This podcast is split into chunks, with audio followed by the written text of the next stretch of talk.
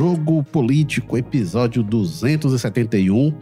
Mais uma semana que começa agitada. A semana passada terminou muito quente e essa começa movimentada já. A operação da Polícia Federal em Angra dos Reis, casa da família Bolsonaro, tendo como alvo o vereador Carlos Bolsonaro, investigado por suposto é, esquema de uso da BIM, da chamada BIM paralela, o esquema é, de espionagem de adversários políticos do clã Bolsonaro.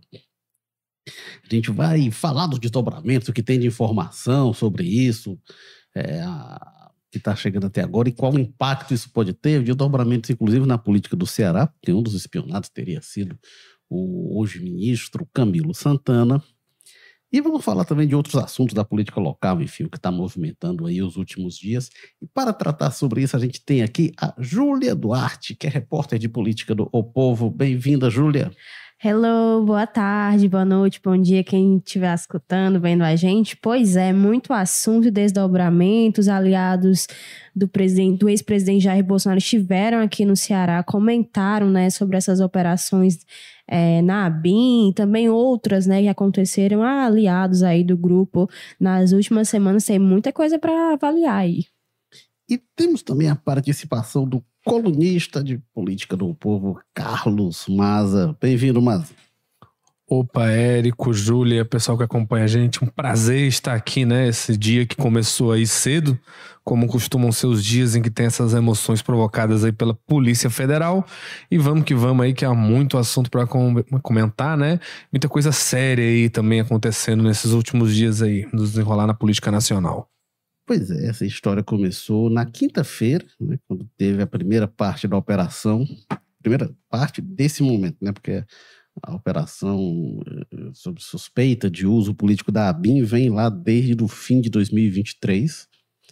E aí, quando foi na quinta-feira, teve a operação tendo como alvo o deputado Alexandre Ramagem, que era é, diretor da ABIN no governo do Bolsonaro, e ali já foi um rebuliço. E um rápido parênteses, né, Érico? Alguns dias antes, não exatamente pela mesma questão, mas um outro, né, o líder da oposição, Carlos Jordi, também alvo ali de uma operação da Polícia Federal, mas já ali na linha dos atos antidemocráticos, mas enfim, que já deu ali um, um rebuliço grande, né, no bolsonarismo. Isso, pois é, tá causando é, muita movimentação, muito burburinho no meio, mas quando vem a, a do Alexandre Ramagem, Ramagem era a pessoa que o Bolsonaro tentou colocar como diretor-geral da Polícia Federal e não conseguiu, foi pedido pela Justiça.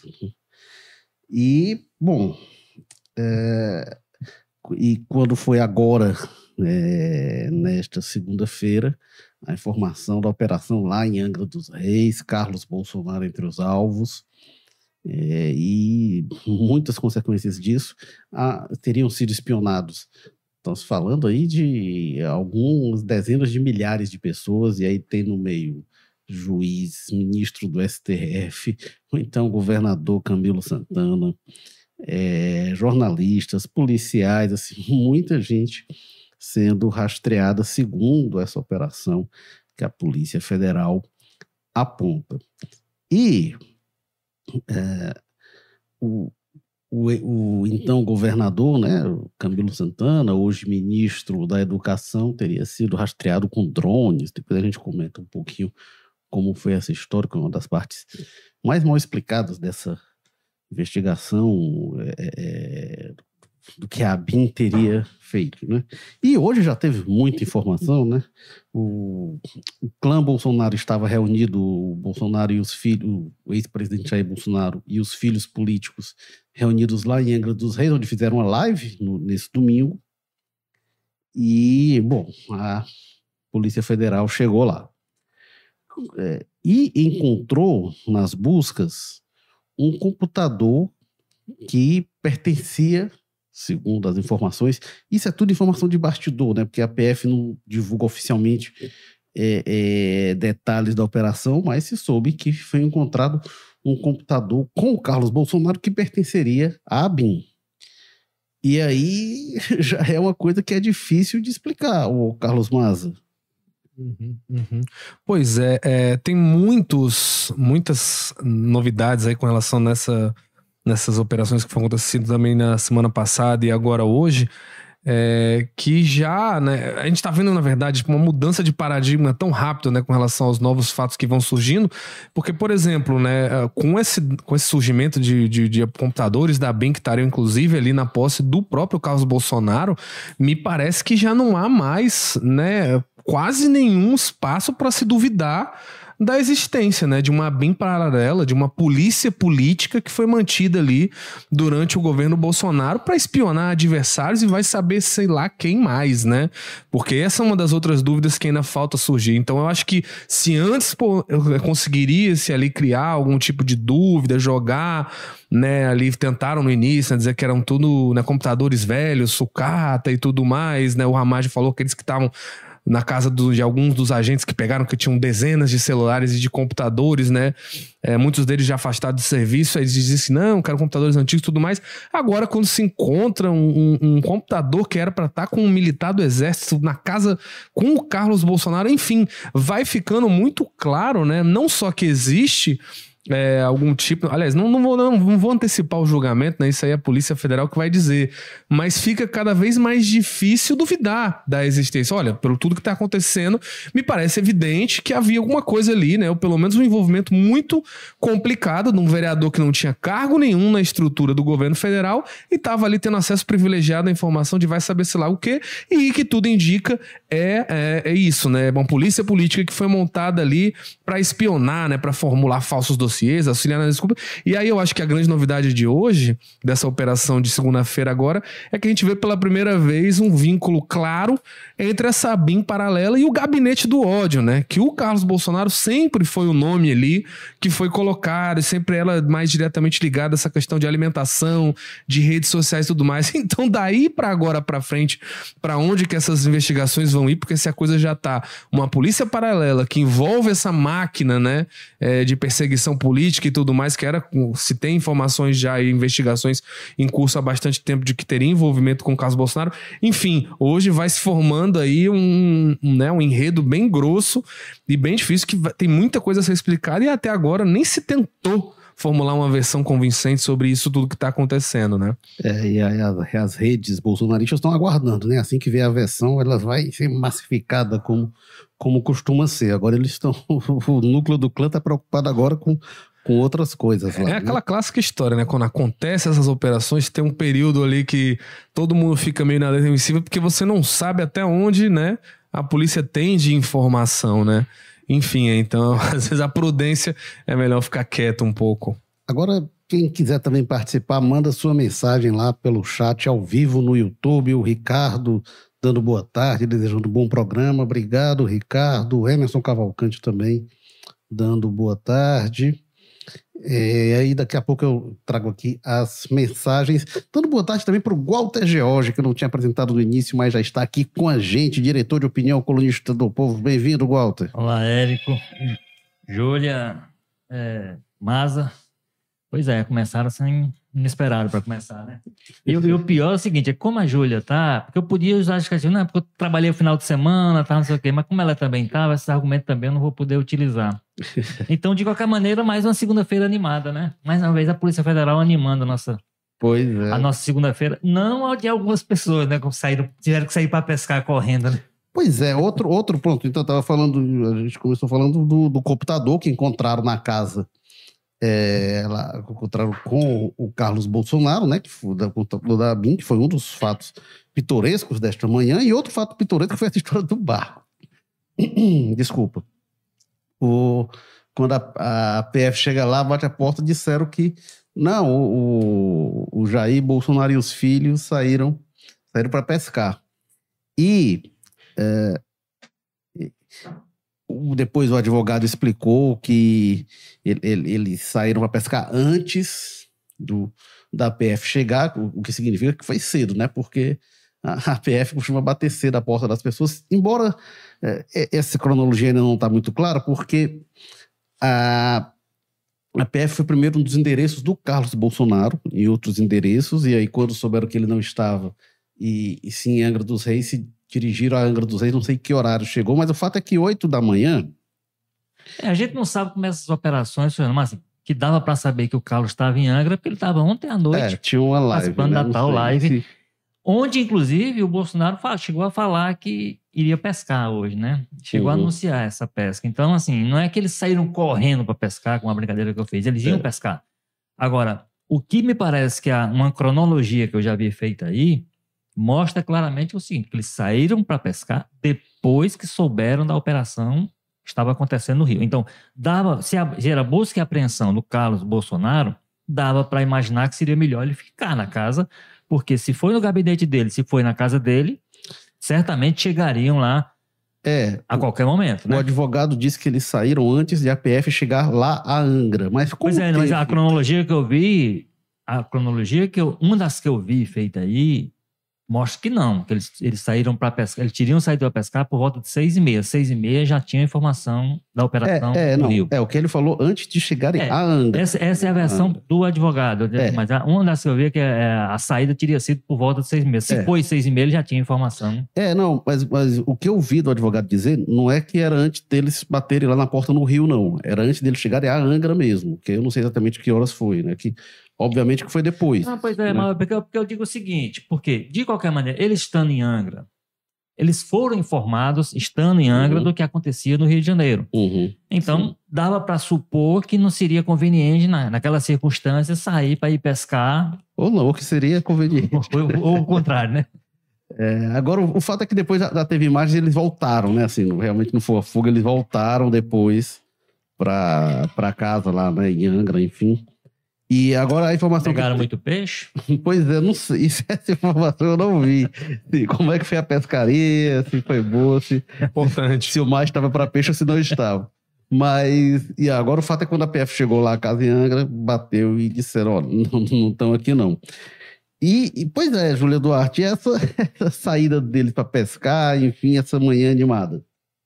Pois é, é, o Maza falou um pouco desse silêncio, né? Mas eu conversei no sábado, né? Com a senadora Damares, que estava aqui no Ceará, tentando impulsionar as campanhas aí que o PL quer emplacar, enfim. E perguntamos para ela, né? O que, é que ela achava, né? Na época, né? Até então, a gente tinha tido só a operação contra o Carlos Jordi e contra o Alexandre Ramagem na última semana, né? E ela foi bem categórica em dizer, não, o governo, né, ali eles, ela fala muito em eles, mas a gente subentende aí que é o governo mesmo. É, tem medo, né, do conservadorismo, tem medo dessa, dessa onda, que tudo isso. E ela fala ali sobre questões jurídicas, né, que a polícia não poderia aprender celulares, não poderia aprender computadores, não poderia fazer esse tipo de operação contra esses agentes porque eles são parlamentares, enfim. É, então, eu acho que eles estão tentando aí é, colocar, digamos assim, essa narrativa, né? Essa, porque eles acreditam que está acontecendo, né? Que o governo está usando aí é, dos mecanismos que tem para colocar esse, esse bloco, né? Do ex-presidente contra a parede. É, então, eles ressaltam muito, né? Sobre essa questão de que é, o, Jor- o Alexandre Ramagem foi retirado do grupo do, do PL, né? E foi reboli- rebuliço sobre isso. Ele foi retirado, agora ele tá queimado. É, e aí eles explicando, não, que a gente tira porque é de praxe, né? Porque o governo quer saber o que é que a gente tá falando no WhatsApp, o que é que a gente tá combinando ali as estratégias, enfim. É, mas eu, eu acho muito sintomático também que, mesmo com tudo isso, né, o que a gente vê nas redes, o que vê, a gente vê dos apoiadores, é essa permanência, né? Independente da, do que está acontecendo, independente do que está se construindo aí, essas decisões, essas operações, o que a gente vê é o apoio permanecer, né? No domingo, é, Bolsonaro e os filhos fizeram uma big live, né? para falar sobre as estratégias de campanha, falar sobre candidatos, falar sobre as pessoas permanecerem. E aí eles falam muito num tom é, de não, a gente sabe que vai ser difícil, a gente sabe que vai ser perseguido, é, a gente sabe que a gente precisa voltar nos nossos candidatos, enfim, eles fizeram até um, um documento, digamos assim, que as pessoas poderiam ver é, estratégias em quem votar e como analisar isso, incentivando realmente os apoiadores a permanecerem junto, a, a fazerem força agora para 2024, enfim. E, e, eles deram muito tom, né, de que eles vão tentar ocupar todos os espaços possíveis de prefeitura, de vereador, de tudo para tentar fortalecer essa base, apesar de todas essas, essas investidas, apesar de todas as informações que se tem, é, que a BIM poderia estar, inclusive, produzindo provas, né, para não citar um dos filhos do ex-presidente, mas eles parecem muito tranquilos com essa situação toda, parecem muito. É, tá acontecendo isso, mas a gente tem outras é, prioridades, digamos assim, para as eleições de 2024. Bom, aqui o Ricardo Maia diz aqui: seria legal se vocês conseguissem entrevistar o Carlos Bolsonaro aí no estúdio. Seria. Boa ideia, né? Ele se escalando, mas a gente falar, evitar, aqui, né? falar aqui com a nossa produção, ver se o traz. O Emerson Cavalcante fala aqui: jornalista que está na lista dos espionados da BIM é jornalista que faz seu trabalho de forma correta. Ou seja, estar na lista dos espionados da BIM é medalha. O Paulo fala aqui: família em fuga. O Emerson diz aqui: a BIM, o SNI do século XXI. A BIM é. Sedânia, né? É, é, é, é, é, é a continuação. O SNI, o Serviço de Informação da época da ditadura. A Antônia Gomes diz aqui, é fake news, o computador da ABIN não fica na casa de ninguém. E manda aqui o Ihu. É, o que é. parece que é fake news, pelo que eu soube, é que tenha, tivesse sido encontrado com o Carlos, né? É. Mas foi encontrado com a, com a pessoa ligada a ele, um uhum. computador que seria da ABIN. É uma coisa esquisita, né? Agora, um, só uma coisinha sobre essa, essa sugestão aí do, do, do Carlos Bolsonaro, são essas coisinhas que vão. Essas, é, essas nuances que vão o Carlos Bolsonaro sempre foi uma pessoa de bastidor, né? Talvez seja do, da família lá seja o que menos fala, né? Muito embora haja muito. O que chamou a atenção ontem na tal da live é que ele falou. Chegou a falar, inclusive, sobre, sobre o caso Marielle, né? Dizendo que se relacionava bem com ela, que houve um problema do assessor dele com ela, mas que a própria Marielle teria. Então, é, então me parece que está havendo uma, uma, digamos assim, uma ligeira mudança estratégica do grupo e, e vai mudar um pouco os papéis. Ontem foi anunciado na, na, na Super Life, foi anunciado um, eles estão eles estão anunciando que vão ocupar o espaço que o Olavo de Cavalho deixou vago com relação à formação de cursos, né? Vão oferecer uns cursos é, que parece que o material produzido pelo Carlos Bolsonaro. Se for tirar pelo, pela forma como ele escreve os tweets dele na internet, vamos, vai ser um material de qualidade bastante questionável, né? e a escrita dele não é muito boa. Mas, então, é, é, me parece que ou é por uma ofensiva que precisa, quer dizer, claramente hoje o Carlos Bolsonaro é uma pessoa na mira, é alvo das investigações, me parecia que isso era inevitável é, com, a, com tudo que aconteceu da semana passada para cá, em especial nessa questão da ABIN, essa, como o Maza disse, essa, essa mistura que começa a ser feita de maneira mais clara entre a tal da ABIN paralela e o gabinete do ódio, que era né, conduzido pelo, pelo Carlos.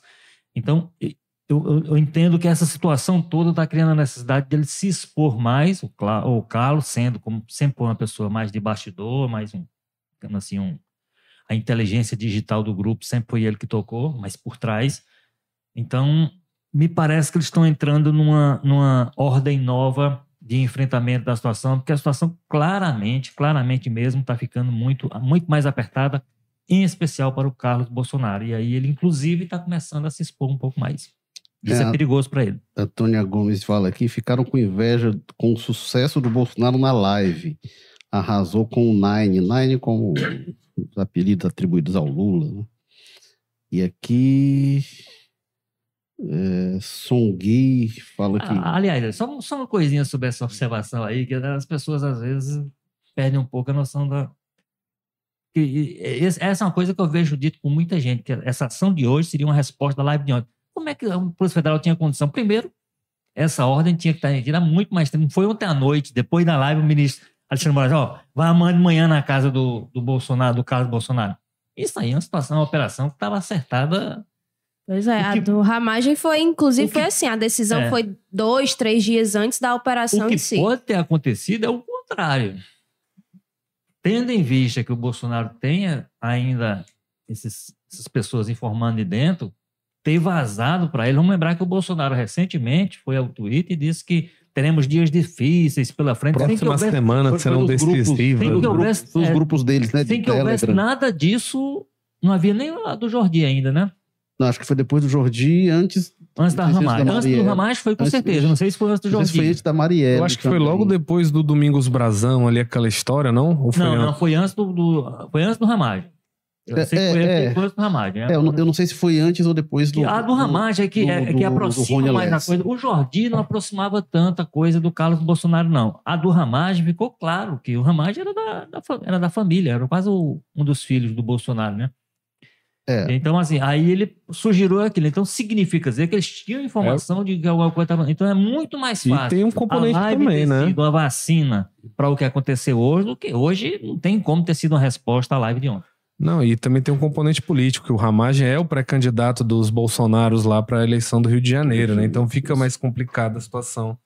Pois é, né? É, é, além disso que o Walter falou, desse esforço aí para expor mais o Carlos, a live me parece também muito mais um esforço é, dos Bolsonaros de dar aquela agitada na base deles, que a gente sabe que é como o Bolsonaro costuma reagir diante dessas questões, né? Ele sabe que jogar ali para aquele grupo dele, principalmente aquela base mais radicalizada, animar esse pessoal para vir aqui, inclusive na nossa live, fazer a defesa dele e tudo mais, enfim, do jogo até, é uma coisa que os Bolsonaros sempre foram muito bons em fazer, né? Até porque é, a impressão que eu tive na semana passada é que não, não deu muito bom pro Bolsonaro, não, principalmente num elemento novo, né? Que eu acho que tensionou de uma maneira que não tinha tensionado ainda todas essas questões aí do Bolsonaro, com exceção ali a 8 de janeiro, é óbvio, né? É, com o Congresso Nacional, né? Eu acho que a gente viu muito claramente quando surgiram as primeiras informações ali relacionadas à questão de espionagem, a reação do Congresso foi muito dura, né? Não teve aquela saída automática para defender, para tentar colocar pontos quentes na coisa, não. Até porque o que a gente viu seria até uma pressão em cima do Pacheco, né? No presidente do Senado, para na hora ir lá e cobrar, né? A Polícia Federal, cobrar o Alexandre de Moraes quem seria, teria sido espionado, né? Os nomes dos parlamentares que de alguma forma estariam aí sobre essa rede. Então, é, eu acho que aí azedou um pouco a relação. A gente teve até aquela briga ali, aquela discussão entre o Valdemar Costa Neto e o Pacheco, né, nas redes sociais ali, uma, uma troquinha de indiretas um pro outro, falando sobre a questão ali da, mais do controle do, de decisões monocráticas no STF, mas claramente já mostrando que o clima azedou um pouco, né? Porque, enfim, os parlamentares já ficam curiosos, né, para saber se eles próprios não estariam ali no alvo dessa questão. Então, eu acho que quando o Bolsonaro faz essa live também é uma forma ali de animar um pouco a militância para fazer a defesa deles, né? É, o É. Rodrigo Pacheco informou que ia pedir essas informações dos nomes de parlamentares espionados. Trazendo a informação completa, é, no dia 24, Bolsonaro tuitou: vivemos momentos difíceis, mas quatro dias antes ele já tinha feito essa informação aí de tempos difíceis nos grupos de Telegram. 24 já tinha havido. Não, a operação. Já, já tinha. Jordi já, não tinha É, de- é, É, E tava, tava no meio. E tinha ocorrido já a do Domingos Brazão também. Tinha. Rony Lessa tinha vindo à tona essa informação, né? É, a Agora- do Jordi foi dia 18, se não me engano, e a do Ramagem foi dia 25, né? Então, Então ele tweetou. Uma- uma profecia, né? Ali feita. Ele fala: as próximas semanas podem ser decisivas, poderão ser decisivas, vivemos momentos difíceis de muitas dores e incerteza. Aí ele coloca aí uma frase que ninguém saberá o mal maior e tal. E aí depois coloca as frases clássicas e assina o, digamos assim, texto. Bom, mas trazer aqui. Mas aqui, a é, Song fala aqui, né, gente? Os golpistas da BIM bolsonaristas fugiram. O Emerson fala: o telefone vermelho da casa tocou e o senhor Jair ouviu. Corre que vai ter o aculejo da PF aqui, uma alusão ao Big Brother. É, aí o André Luiz bota aqui toque, toque, kkkk, bota aqui risadas. É, O Eliseu fala aqui: ratos fujões, beirando a ratoeira. É, O, Emerson fala aqui, ó, eu não sei você, mas para mim situações como essa só fortalece a impressão, quase a certeza, que a República Brasileira é uma súcia, uma pândega. É, e aqui a Alice fala aqui de déficit de 230 bilhões. É, Aí aqui o que a gente comentou, o Rafael fala aqui, né? O Alexandre de Moraes é muito burro, não viu na live que o Bolsonaro falou que iria pescar cedo, é, é, mas espera que, é, é, espero que não, não, eu não entendi, não sabe nem o que é Photoshop, não entendi não. É, aí, aí o Curte fala que toque toque APF, seu Carlos, toque toque todos para o barco. É, essa parte do barco vai ficar para o folclore, né? Realmente, eles estavam pescando, segundo informação, de fato. Não sei se chegaram com peixe, mas vai. Esse aqui já entrou para o folclore. É, e o Curte fala aqui: sem anistia para golpista.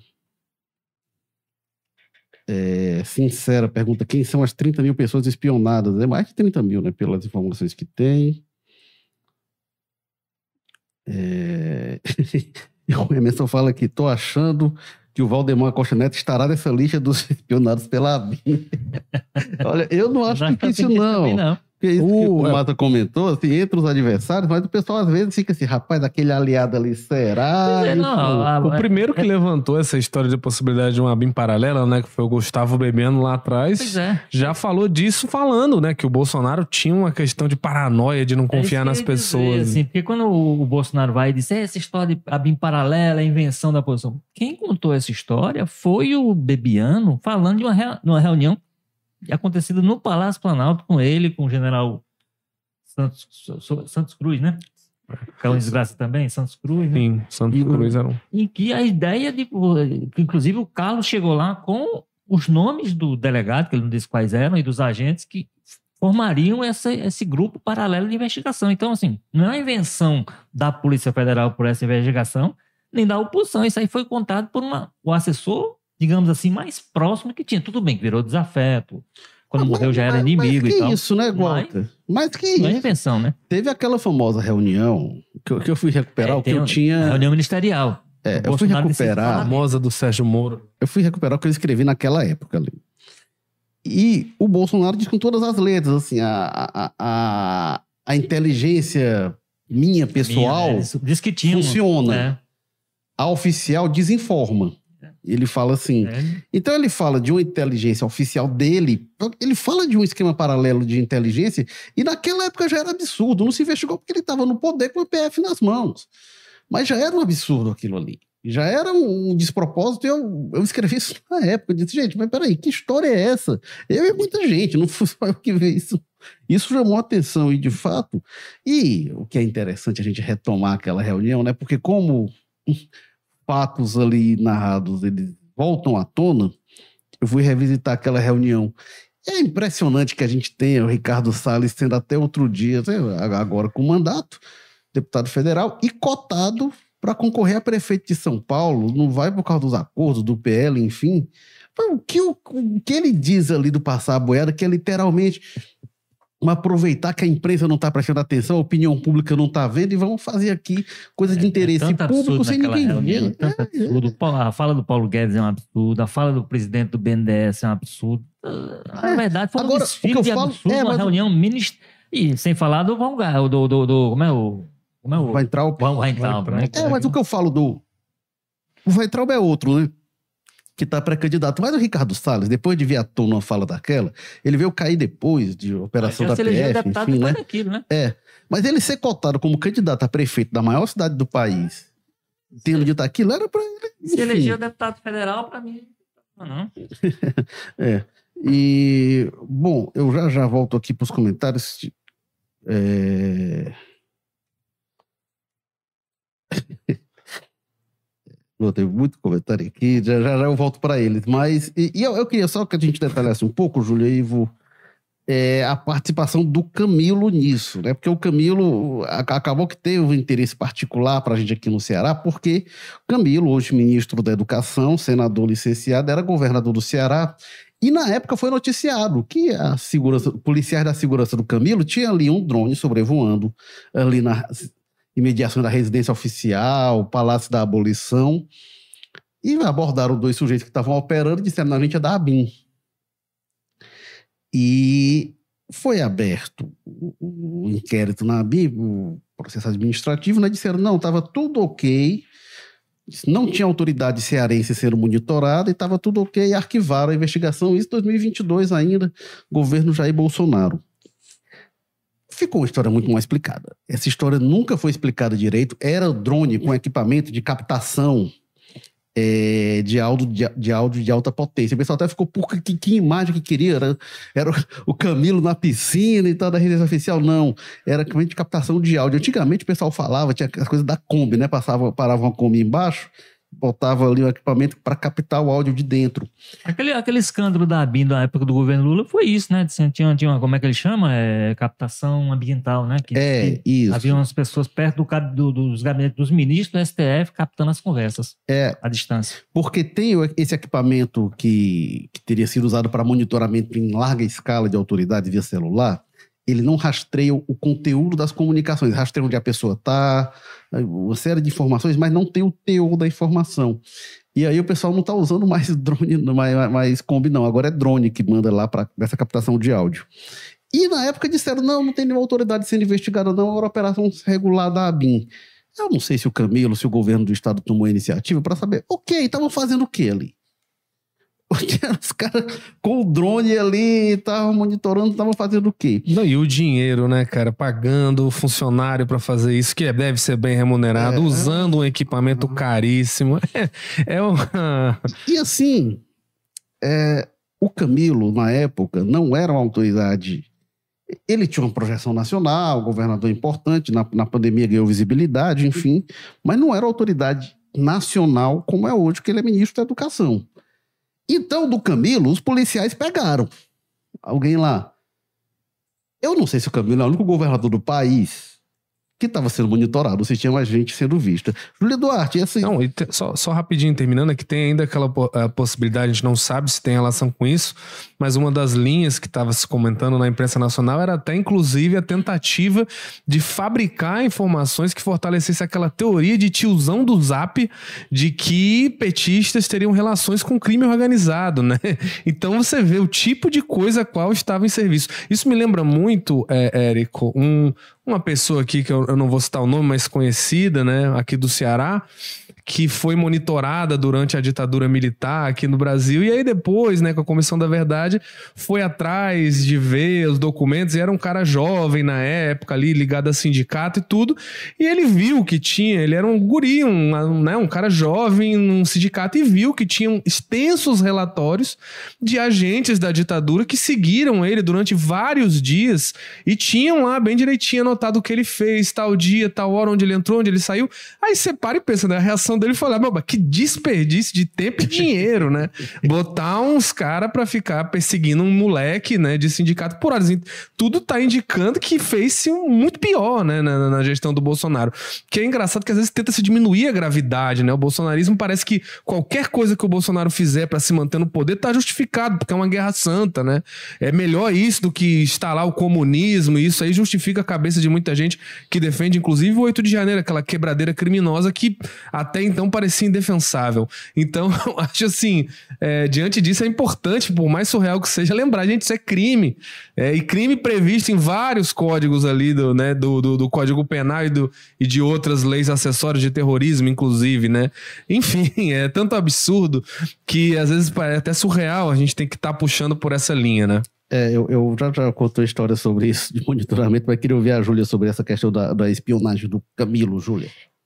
Você tocou, tocou num ponto bem interessante, né? O Camilo era governador, era não era ministro ainda, não estava ali na cúpula, não estava ali em Brasília tomando essas decisões. Era governador, mas a gente viu, né, essa oposição, principalmente dos governadores do Nordeste na época da pandemia, né, que se uniram, que fizeram é, ações conjuntas e ali ficou um, um cabo de guerra, né, com, com com o governo federal, enfim, trocaram farpas.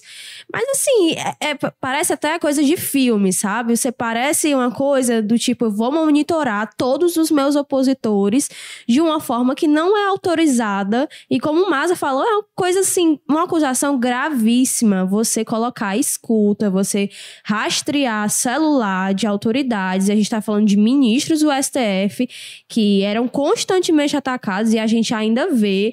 É, as pessoas desejando assim coisas horríveis de forma pessoal, existe um, um, limite de ser cobrado e um limite de você estar tá ofendendo aquela pessoa, você está passando dos limites, né? O Alexandre até já falou que as filhas dele, né, são alvo de, enfim, de comentários machistas, comentários agressivos, inclusive coisas sexuais contra é, mulheres, né? Que não tem nada a ver, não estão no serviço público, não são ministras, não estão tomando as decisões, elas são só filhos de um ministro e estão nessa linha de frente. E parece uma coisa assim absurda, né? Na residência oficial e tranquilão. E aí você vê um drone sobrevoando, né? E o que a gente, o que choca mais é você abrir uma investigação porque uma autoridade estava sendo monitorada e os policiais fizeram, né, enfim, essa movimentação de ver e a investigação ficar por isso mesmo, sabe? Não ter um, uma conclusão digna. Não, o que é que eles estavam fazendo ali? Quem foi que pediu para eles estarem ali? Quais foram as informações que eles obteram com aquele material? Por quanto tempo eles estiveram lá? Não, ninguém sabe disso. É, argumentaram, até recuperei a nota na época, argumentaram que não, as coisas da BIM são sigilosas, beleza, mas disseram, não, nenhuma autoridade do Ceará está sendo investigada. Ok, então assim, ou não sei se era algum, algum alguém da vizinhança, um, sei lá, um vigia lá de um dos palácios, ou então estava fazendo o quê? Essa história, essa história ficou muito mal contada, não sei se tem questões sigilosas, não sei se de governo para governo, o palácio teve mais informações, se buscou, enfim, pode ser que tenha tido isso. Mas como tá, é muito mal explicado. Muito mal explicado. E a gente vê assim, tá, o Camilo foi visto, né? Foi avistado o drone. E aí a gente volta pro mesmo ponto. Quantas outras autoridades que eram opositoras na época do governo não foram. Fica a dúvida, realmente, sabe? Eu acho que fica a dúvida pra gente que é da imprensa, fica a dúvida até para as pessoas que estão ali internamente. Para a população também fica, no sentido tipo a gente precisa ter limites e, e, precisa ser autorizada a investigações. Você não cria uma investigação assim do nada, ai, pareceu suspeito na minha cabeça e eu mandei aquele grupo lá investigar. Você precisa ter um trâmite legal de poder acessar o celular das pessoas, porque senão a gente vira uma terra sem lei, sabe? E eu acho interessante quando a gente fala sobre regulamentar a mídia, né? Que quando se comenta sobre isso, porque no Brasil a gente está muito atrasado nessa discussão, né? E toda vez que se fala sobre é, inteligência artificial também, quais são os limites, né? Então, é, e até um ponto no sentido, tipo, o que é que as prestadoras de operadora precisam fazer, o que é que a gente tem limite, o que é que a gente pode exigir dos aplicativos, enfim.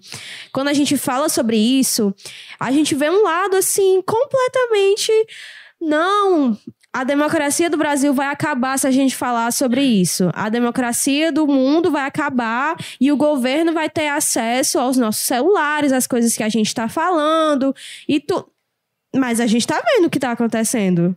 A gente viu, e, e, e parece assim, sintomas bem claros, né?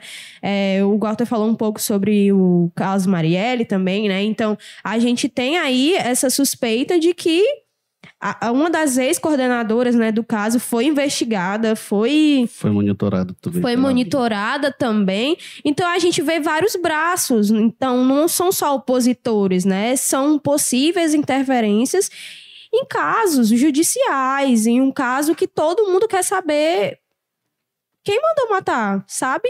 E eu acho que fica realmente a dúvida e precisa ser esclarecido realmente quem são as pessoas, qual, o que foi que foi identificado, né, é, dentro dessas investigações, porque parece que todas essas pessoas foram caíram do, do nada, sabe? Caíram no colo, tive um insight, uma ideia e elas passaram a ser, a investiga ser, ser investigadas, monitoradas aí. Assim, esse, ambiente, esse ambiente político do Brasil, assim, de briga permanente, de polarização, como se diz, de tudo, é porque o seguinte, aí a gente perde a perspectiva de algumas coisas.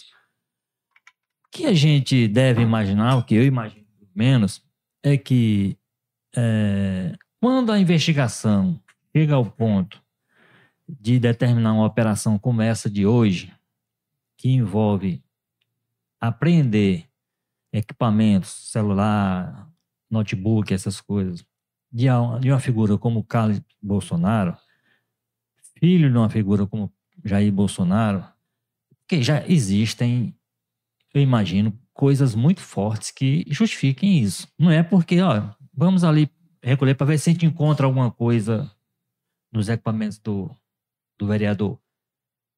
Imagino eu que a investigação já disponha de elementos suficientes para justificar que essa, que essa apreensão aconteça. Quer dizer, não é uma coisa gratuita, não é uma coisa feita como se fazia, como se tá, a gente está falando aqui. O que é que investigaram? O que é que de repente um drone sobrevoando a casa do governador do Ceará? Você não sabe, você não tem a menor noção porque era uma coisa meio solta. Esse caso específico, imagino que as pontas estejam amarradas e que essa operação de hoje indica uma situação muito grave. Eu, eu não tiro a gravidade do que está acontecendo hoje, que a operação, digamos, ainda está correndo, porque para chegar a esse ponto, envolvendo as figuras que envolvem, eu acho que os investigadores, e aí, investigadores que já falando inclusive do próprio Ministério Público, que respaldou a operação, o juiz, né, no caso o ministro Alexandre Moraes, que autorizou, eles estão calcados em informações apuradas que são graves o suficiente para justificar o que aconteceu. Quer dizer, não é uma coisa que alguém amanheceu, ah, vamos fazer alguma coisa contra o Carlos Bolsonaro. Eu acho que o que está acontecendo hoje, o que aconteceu desde manhã, é uma coisa. A gente brinca aqui, diz alguma coisa, mas eu acho que é uma coisa muito grave. É, vou trazer mais um giro aqui dos participantes aqui do nosso chat. O Kurt fala aqui. Ironicamente, acho que estão todos no mesmo barco. É, o... Folclore já, a questão do barco. O Januário, o Januário fala aqui. O Valdemar tá comendo a maçaneta. É, deixa eu ver o que mais. Aí o Ricardo pergunta aqui: as investigações aos bolsonaristas colocam eles em evidência e termina dando palco. O que, é que você acha, Carlos Manzo? Peraí, como?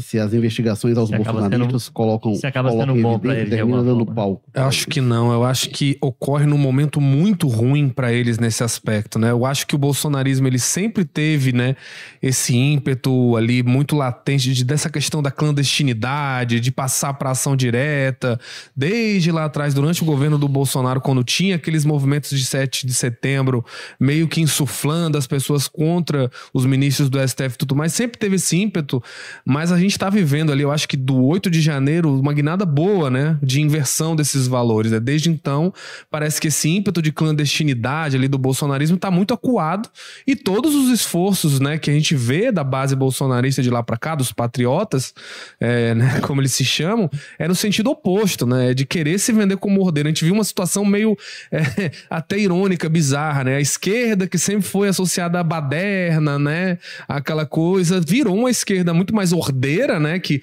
vem lá, puxa o, o Alexandre de Moraes para aplicar a lei no caso e vai se arvorando na Constituição, na aplicação das leis, enquanto uma direita que estava ali num momento de clandestinidade ali no 8 de janeiro. Então, acho que desde então a gente vê um momento que esse ímpeto bolsonarista mudou um pouco. O bolsonarismo está tentando, né? As últimas manifestações que tiveram ali em novembro, né? Foram pequenas, foram frágeis, mas a gente viu um, um esforço. Ele tinha só o carro do Silas Malafaia, ele até teve um atrito ali com a, com a Carla Zambelli, porque ela queria ter um carro, ela disse que não. Então teve uma coisa ali um pouco mais de organização, né? Que é até irônico, né? Se a gente for olhar como é que né, o, o, historicamente é, se, se vão os movimentos de esquerda e tudo mais e a visão que esse pessoal da, dessa ala mais da direita tem desse pessoal. Então eu acho que é um momento muito delicado para o bolsonarismo estar tá sendo colocado esse dedo apontando ele como uma, uma coisa que estava agindo à margem da lei. Então eu acho que tudo que acontece nesse exato momento agora, em que ainda não teve uma, uma volta né, dessas manifestações de rua consolidadas, é um momento péssimo para eles. Eu acho que se bobear isso até influencia né, nessas operações estarem saindo agora, né? Talvez se tivesse naquele movimento de movimentação de massa, mais em defesa do bolsonarismo, as coisas teriam um pouco mais de cautela, né? O Emerson diz aqui que essa reunião do Bolsonaro é de 22 de abril de 2020. Só comprova a piada que é a nossa república e acrescenta que o Ricardo Salles recebeu mais votos que a Marina Silva os dois deputados federais eleitos né, lá por São Paulo. É, para mim é isso mesmo, assim, é mais grave do que a possibilidade dele ter sido, dele ser candidato a prefeito de São Paulo, embora São Paulo seja uma cidade importante, para ter sido deputado, ter sido bem votado, eleito deputado com uma votação expressiva, depois de tudo isso que, que ele expressou nessa tal reunião. O Júlio Seta fala aqui: parabéns, PF, todo o rigor da lei aos infratores do Estado Democrático de Direito Republicano Brasileiro. O Kurt pergunta aqui: o, o povo jornal é bolsonarista? é, bom, e deixa eu ver o que mais. É, o Emerson fala aqui que no palácio eram os vizinhos procurando a raia ou bola com drone. Pode ser, podia ser isso. É, deixa eu ver o que mais. É... O, o, Ricardo Maia fala aqui: os Estados Unidos investigam Trump e hoje ele é favorito à presidência. Há semelhança? Ah, ah tem, uh, o Trump tem uma situação complicadíssima, realmente. Teve uma condenação a indenizar uma jornalista na semana passada, assim, várias. É, a diferença aí seria legal, né? Porque assim, a lei americana permite que ele condenado e até preso se eleja e governa. Aqui no Brasil, é, a lei há barra. uma controvérsia, né? Porque tem dois estados que estão impedindo é. de, de Pois é, mas essa controvérsia não há no Brasil, né? Se, é, se ele for declarado é, inelegível e for condenado, é, tá fora no Brasil questão. tem uma situação mais uniforme. Ele pode, ele pode nos Estados Unidos ser impedido de concorrer em alguns estados e concorrer em outros, e enfim. É, bom, mas eu, eu o Maza falou dessa questão. Não, mas eu acho que tem uma diferença também que é, é óbvio, né? Eu acho que as instituições brasileiras reagiram muito, mais, muito melhor, por incrível que pareça, para surpresa, do que as instituições dos Estados Unidos, né? Tanto que estamos aí, o Bolsonaro inelegível e vários outros processos e as coisas andando, né? O, acho que nesse Trump também ponto. Tá respondendo, né? Lá, a questão é que a lei não barra a candidatura dele. Uma condenação. Aqui no Brasil, barra. Essa é a diferença. O, o, do Bolsonaro ainda. O Massa comentou do, da pessoa que foi seguida pela dita, na ditadura, né, pelo sistema de informação. Eu escrevi alguns anos atrás um, um livro para a coleção Terra Bárbara sobre a Rosa da Fonseca e ela foi monitorada também para e passo, foi monitorada até 1989, já, assim, governo Sarney, já passada a ditadura, ela foi monitorada passo a passo. E eu, eu vi esse relatório, né? Era realmente informações muito detalhadas, inclusive ajudou, devo confessar que ajudou na confecção do livro, porque é, é, esse pessoal que era dos movimentos clandestinos de combate à ditadura, tudo era muito escondido e não tinha registro, né? Então, em que data ocorreu tal coisa, tal reunião, tal momento, e não tinha, hum, o pessoal no passado 50 anos não lembrava e não tinha registro, né? E quando eu fui lá ver no relatório do SNI, tava tudo lá, dia tal, hora tal, tava fulano com cicrano falaram isso, mas era isso que o Mata falou, né? Impressionante como eram seguidos muito de perto. E uma coisa, voltando para o computador que foi achado, né, o computador da ABIN com as pessoas, isso me lembrou, porque me parece que era uma prática, né? Quando foram na casa do Anderson Torres e acharam tal minuta golpista, né? Que o Anderson Torres disse: não, esse é o denúncio que eu recebi e tal. Estava numa papelada de papéis do Ministério para ser descartados. Como que os papéis do Ministério, encerrado o governo, estavam num, num armário, no é. guarda-roupa de um ex-ministro? Né? É o tipo de coisa que, assim, o tipo de prática que se estabeleceu e que o não é, é do Estado, mas vou levar para casa e, e, fica lá e fica por isso é mesmo. O patrimonial? É, é a mistura do público com o privado que eles faziam com a... eu, eu, me lembro de uma, de uma situação que o uma viagem que o Bolsonaro fez pro, pro acho que foi para a Rússia quando ele era presidente, estava em Moscou, uma reunião ele com a equipe dele, o presidente, acho, da Duma lá, da Câmara, que é uma figura de alta importância uhum. na Rússia, quem estava sentado ao lado do Bolsonaro era o, era o filho dele, o Carlos Bolsonaro. Estava lá uma porção de ministros por trás. Quer dizer, era uma confusão que se fazia né, entre, o, entre a que era do Estado, que era deles, né, a pulsão deles, a pulsão do Estado, que dá nesse tipo de coisa. Os presentes, né, da, é, que eles ganhavam, que eles mesmo... Aí, e tem essa face aí dos presentes que eles acabavam misturando. Que eles não sabiam... Na verdade, o que a gente viu é declarações né, do Anderson Torres dizendo que eles não sabiam que determinados presentes não poderiam ficar no acervo pessoal. Tinham que. Eles achavam que poderia ficar no arquivo pessoal. Não, não tinha que passar por nenhuma autorização, nenhuma declaração. Aí a gente viu o cavalo dentro da mochila no aeroporto. Então eu acho que a gente vê. Aí, esses... tentando passar sem, sem, sem, registro, né? Assim, claramente, se essa é uma coisa do Estado, era a, a, primeira obrigação que tinha era fazer com que aquilo fosse formalmente não, apresentado. Declarado. Depois que foi apreendido. Do, do assessor. Não, e depois que foi apreendido, era só assinar o papel lá que incorporava o Estado, não pagava eles- nada. nem Só que quiseram. não, mandaram o É. assessor, mandaram o ministro, mandaram o diretor da, da, da, É da Pra Receita. assinar o papel, ele era incorporado ao acervo Exatamente. público. Ele não queria. Aí não, aí se era uma questão de presente do acervo público, Do assessor pra ele passar sem. do ministro que não tinha. Aí, é, do ministro. Então você. cara, a- Agora, é isso aí, assim. Não, mas só terminando nessa linha que tu falou da mistura, tem o clássico caso mais jocoso, né? Que era o Eduardo Bolsonaro flagrado assistindo o jogo da Copa lá no Catar e. Não, eu vim aqui levar um- uma drive, denúncia da, da fraude. Enfim, era o institucional ali, o. Agora, o que não, não há como justificar nesses casos aí, você encontrar um notebook, um, um equipamento qualquer na sua. Você não é mais do órgão, no- o mínimo. Você não é mais. Você. Porque o, o Anderson Torres ele disse que não, era documento que eu devia ter jogado fora, acabei levando para casa, mas não era, era papel. Mas equipamento, celular, notebook, tá na sua casa, tá com você, depois de você deixar o órgão, isso tinha que isso tinha que estar. Disseram que ele não tinha acesso, né? Tipo, mudaram a ano senha. é, é, eles, não, não tem nem senha, não sei o quê. Mas o que, é que aquele equipamento fazia, fazia com você na sua casa? Essa é, a É. questão. O João Antônio fala aqui: o dedo só aponta para os bolsonaristas. Essa justiça canhota só vê um lado. É, E aí o Curtis responde ao João, fala que o João abra os olhos e veja o que teus políticos estão fazendo. O Jairo diz: vocês jornalistas são mesmo muito animados com Lula, depois de tudo que passamos.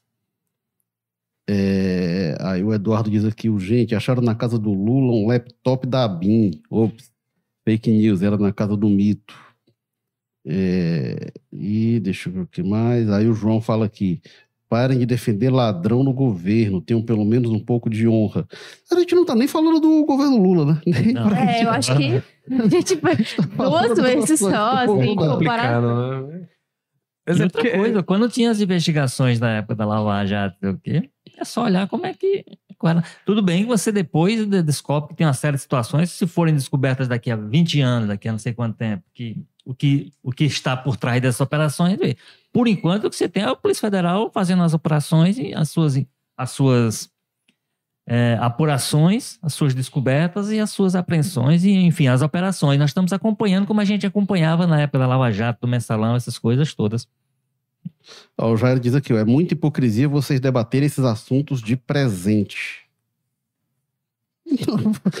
Por quê? Como assim hipocrisia? Pode, pode levar a isso? Enfim, não- é, porque quando, quando te- teve o, o- a- os presentes do Lula que ele teve de, de- de devolver, determinado pelo TCU, aí não era hipocrisia. Não, não pode, gente, não pode. É Não pode, gente. Existe, inclusive, quando o Bolsonaro é, foi descoberto, né, toda essa questão das joias, foi retomado, né, uma- um, um acordão que existe, deixando bem claro que o, que que pode os presidentes ganharem e ficar no arquivo pessoal e o que que não pode, o que que pode, tem que ficar no arquivo brasileiro, né? É, é o que tá na lei, é o que precisa ser feito. A Dilma também foi alvo aí do teve de tribunal. devolver É, coisa. Agora não dá também, porque aí também eu não entro nessa não. Ficar, ah, não, qu- quando o Lula tem que devolver, olha aí e tal, se apropriou, aí quando é o Bolsonaro, não, aí é hipocrisia e tal. Não, pode, pode, ou não pode, não pode, tá queira- tudo errado. E queira ou não as pessoas, o caso do Bolsonaro é mais grave do que qualquer anterior que a gente tenha, qualquer outro presidente, porque nós estamos falando de coisa, que, inclusive, que presentes que ele pegou e vendeu. Pra É, poder. E negou, né? dinheiro. Depois negou e tal, pra, pra nós ver se estamos passando de abafava coisa que e pegou e levou para casa e estava lá acomodado. Vimos uma operação de tentativa de resgate super mal pra que envolve entrar, advogado, envolve a- assessor direto, enfim. Mas, enfim, é, deixa. é, é, eu trazer aqui alguns pontos também da política local do fim de semana que eu queria ouvir vocês. O, o Walter Jorge, e o Ariel do Pinho, hein? De variado Pinho. Olha, é, é, eu acho que na- nas críticas dele há alguns fundamentos que o governo precisa considerar e precisa explicar mesmo. O, a- a- a- o, que, o que aparentemente aconteceu é que o, o- a postura que o governador Elmano de Freitas tem em relação ao que defendia o deputado Elmano de Freitas mudou. Eu, eu, eu acho que isso aí é uma coisa até natural. É uma coisa naturalismo, eu diria. Agora, o que o governo também disse que houve uma- um ajuste à pro- proposta anterior, não é a proposta anterior, a ideia anterior que foi aprovada na época do Fernando Henrique, ou do, do Do Bolsonaro. É, né, que era, tem- era sobre a, a, a concessão A do concessão. Parque Nacional de Jericoacoara. né? Isso. É um É, debate, uma polêmica antiquíssima É, a também. postura do, do deputado Elmano de Freitas, de fato, era mais dura e mais inflexível do que passou a ser a do governador, porque aí ele, ele passou a considerar uma série de outras visões que não apenas a dele. É, só que Né? suspenderam a concessão lá atrás e o Elmano de fato bateu, ah, tá o governo federal fazendo sozinho e É. tal. E agora uma concessão que contempla o estado e o município, vai lá e concede, tá tudo ok. Ficou, Pois é, então assim, ficou, ficou essa questão. Agora, é uma crítica mais do que é, o conteúdo dela, ela pesa pelo por quem faz a crítica, né? O Arialdo Pinho é uma pessoa, primeiro, é uma pessoa do setor turístico, né? Alguém que tem o que dizer sobre a área, e é um aliado, quer dizer, é uma crítica que, que sai dentro. O, o, o ex-prefeito Roberto Cláudio também atacou o governador, mas evidentemente ali é uma crítica de opositor, de quem que tem como papel falar mal do governo. O Arialdo não. O Arialdo é uma pessoa ainda considerada aliada, né? ainda, ainda faz parte do governo, faz essas questões, e ah, eu acho que isso é o que é o que dá peso maior a- questão. ao fato né? de ele se apresentar como crítica dessa, dessa nova postura do governo. A atual secretária do turismo, a Ioana Albuquerque, é tida É, como uma pessoa indicada. próxima do, do Arialdo também. Trabalhava com ele e, e Enfim. é dado como indicação. Pois é, e é aquela história, né? não é a primeira vez que o Arialdo faz isso. O Arialdo tem já um histórico de, mesmo aliado, ter os seus momentos ali de sinceridade, incômodo, né? ali, principalmente com a Luiziane, que eu digo, antes mesmo do rompimento lá atrás entre Cidismo e, e Luiziane Lins, ele dava umas alfinetadas nela, algumas até polêmicas nas redes sociais. O Arialdo, lembrando, né? O Arialdo foi uma das pessoas mais poderosas do Ceará, foi o secretário-chefe da Casa Civil do governo Cid Gomes praticamente todo. Sempre é, um aliado muito Coordenou as Gomes, né? campanhas da Ciro Dilma Coordenou no, as no campanhas Nordeste inteiro. É. Não foi nem só no Ceará. e foi é, secretário do Turismo, governo Camilo também inteiro. E era uma pessoa próxima ao Ciro Gomes lá atrás, quando o Ciro era governador, na época da, o Beach Park sendo instalado. E quando tem o racha dos Ferreira Gomes, ele fica do lado do Cid, né? É. E contra o Ciro. Então é, é um estremecimento interessante. E por falar em Ciro, Cid, Júlia Duarte, para a gente encerrar aqui, domingo tem a filiação dos Ferreira Gomes ao PSB, dos Ferreira Dos Gomes. Ferreira Gomes, não. de alguns. Bom, calma lá. Não, Vamos bota fazer essa diferença. não, porque senão... Porque o Ciro tá é, cada vez mais focado nesse PDT. Estão organizando aí PDT, PSB Cidadania, uns encontros, né, para debater. O Ciro participou desse último que teve da segurança pública, né, ali com Roberto Cláudio, o Flávio Torres, né, que é o, a- o presidente interino do PDT aqui no Ceará, enfim, outros nomes aí da prefeitura. E então ele tá realmente focado. Então a gente fazendo essa diferenciação e domingo um mega evento que tá sendo planejado aí com essa filiação do CID, eles não divulgaram um número certo de prefeitos que devem acompanhá-lo, mas falaram assim grande, grandes números, né, e fortalecimento. E o PSB falando realmente que esse momento deve alavancar, né, a sigla como uma das maiores do estado, o que mostra aí que o PSB tá vindo com um objetivo, né, forte de se consolidar e a gente meio que coloca um ponto final nessa briga aí do CID com outros nomes do PDT, mas ao mesmo tempo não encerra, né? Que judicialmente é, a gente tem cartas de anuência sendo, é, enfim, desautorizados, que é o que eles já acreditavam. É, tem a cobrança do mandato do Evandro na justiça. Enfim, então meio que coloca um ponto final e dá uma, digamos assim, uma guinada, né, pro Cid voltar, fazer as articulações nos interiores pensando nas eleições. Mas vamos ver aí, né, se realmente vai cessar esse troca de fogo que a gente viu ano passado. É, tem, uma, tem uma- só uma coisa, só posso comentar rapidinho, Érico, dessa questão. É, primeiro, né, mais um, né, maior partido, um dos maiores partidos do Ceará, que foi o PPS, PSB, o PROS, o PDT, e agora o PSB de novo aí, mais rachado ali com o PT também, né, esse maior partido do Ceará, que é a sigla onde o grupo do Cid Gomes ali vai, né, enfim, então é aquela maior sigla, não se sabe até quando, com prazo de validade. Mas uma coisa que vai estar todo mundo da política local de olho agora para esse domingo é, enfim, saber quem é que vai de fato, né? Para o PSB? Porque até agora não há uma confirmação exata de quantos prefeitos devem ir, né? A gente deve ter filiação só do CID de prefeitos, né? Porque os outros ali tem questão de janela, essas questões de briga na justiça eleitoral para ver se pode, carta de anuência vai ser validada ou não, enfim. Mas a gente teve ali uma aprovação né, de 14 deputados estaduais entre suplentes efetivos, cinco deputados federais também com o suplente ali, o, o Leônidas no meio, e de 43 prefeitos, né? E agora esse número que é o mais chamativo, né? O CID e 43 prefeitos. Desses 43, eu acho que uns cinco, pelo menos, se eu não me engano agora, já se filiaram a outros partidos partidos, né? Um que se entrou ali no Republicanos, outro entrou no PT, né? O grupo do Neto Nunes lá, é, que inclusive tem um dos deputados estaduais, o Ariel Nunes Filho, né? A Laís Nunes se filiou ao PT, enfim. Então vai ser uma, uma coisa que vai estar todo mundo de olho. É quantos prefeitos o CID vai filiar mesmo no PSB ou se vão ter alguns que vão se perder no caminho, talvez ali cruzando a rua para entrar na convenção ali nesse evento, tenham alguns que eh, vão ser abordados ali por algum outro partido e podem ser convencidos. Então, o tamanho da força do grupo político do CID vai depender muito disso, de quantos desses 43 eles conseguem segurar, digamos assim, para disputar mandato nesse ano pelo PSB, né? Porque a gente sabe que a disputa para ver quem vai ser a segunda força política do Ceará tá muito grande, né? Tem o PT, obviamente, mais forte, com Camilo Ministro, governador do PT e tudo mais. É, o presidente da Assembleia agora é petista também, né? O Evandro Leitão. Mas a gente tem ali o grupo do Domingos Filho no PSD, o grupo do Eunício no MDB, o Chiquinho no Republicanos. Muita gente querendo ser o segundo, querendo fazer a vice e tudo mais. Então, nesse sentido, é, esse número de prefeitos que vão acompanhar o CID é muito importante para ele demonstrar força ou fraqueza, né? Conforme ele vai perdendo para outros partidos. E saber o futuro do irmão, né? Do Ivo, lá em Sobral, que não pode tentar reeleição porque já, já foi reeleito. Saber se ele vai realmente. Ele tinha, tava nesse grupo aí dos que iam sair do PDT, vai se filiar ao PSB mesmo. É, enfim, como é que tá essa movimentação? Vai dar um futuro, digamos uhum. assim, para os prefeitos que podem tentar essa reeleição e o caminho tá até mais ali familiar, né? De o Ciro no PDT mesmo e os irmãos todos vão pro PSB? É, o Ivo que eu li no Carlos Maza que ele quer, pode abrir uma pousada em Jericoacoara, é, né? Ele disse que se a saúde deixar, um dos planos dele é esse, abrir Vamos uma pousada ver. lá em Jericoacoara.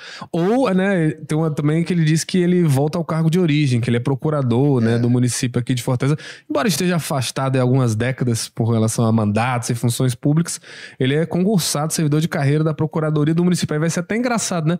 Se for um prefeito de oposição, o Ivo vai trabalhar na procuradoria procuradoria para esse prefeito, vai ficar um pouco constrangedor, né? Ele defendendo ali, digamos, é lá, o capitão Wagner, o Sato, ou, ou quem for, é. ou até o Evandro mesmo, enfim, vai ter uma situação curiosa aí pra observar. E o que nunca guardou, nenhum dos Ferreira Gomes mas é faz é... isso, mas ele não guarda muito nas coisas Mas já vou assim, me corrigir antes que alguma pessoa da, da procuradoria fique ofendida. Eu tô só brincando, gente. Eu sei que o trabalho do procurador é defender é o município, município de Fortaleza. É, e nesse aspecto aí, nenhum jamais é, fraquejará. Pois é. Agora, é, aproveitando para convidar vocês que estão assistindo a gente, a gente tem um canal no WhatsApp, tá? Tem um, é, é lançado relativamente há pouco tempo, no fim do ano passado, os canais no WhatsApp.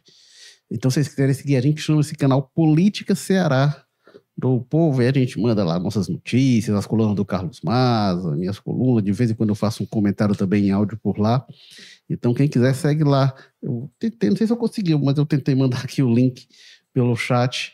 É só entrar lá no WhatsApp, procurar o canal Política Ceará, sigam a gente. E este foi o Jogo Político, episódio 271. Eu não sei se é o 271 ou 270, porque a gente teve um episódio extra semana passada com o Evandro Leitão na terça-feira. Mas enfim, obrigado, Júlia Duarte. Obrigada, beijo, gente. Acompanha a gente, estamos sempre por aqui. Obrigado, Walter George, que quem quiser acompanhar mais do Walter George, ele escreve aos domingos no Jornal de Papel e a qualquer momento no Povo Mais. Valeu, Walter. Até segunda, né? Ou, tem, ou tem alguma novidade para amanhã? Hum, é, a qualquer momento pode aparecer, mas em princípio até a segunda às 14 horas. Até a segunda às 14 horas em ponto, por favor. Vamos respeitar o horário.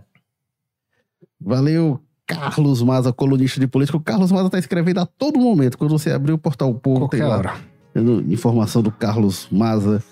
É, de, tem que a todo momento você encontra no Povo Mais, no Jornal de Papel, enfim. Valeu, Maza. Valeu. Érico, Walter, Júlia, pessoal que aguentou a gente até agora. E agora vamos pescar, né? Valeu, pessoal. Segunda-feira, 14 horas, a gente tá de volta. Tchau.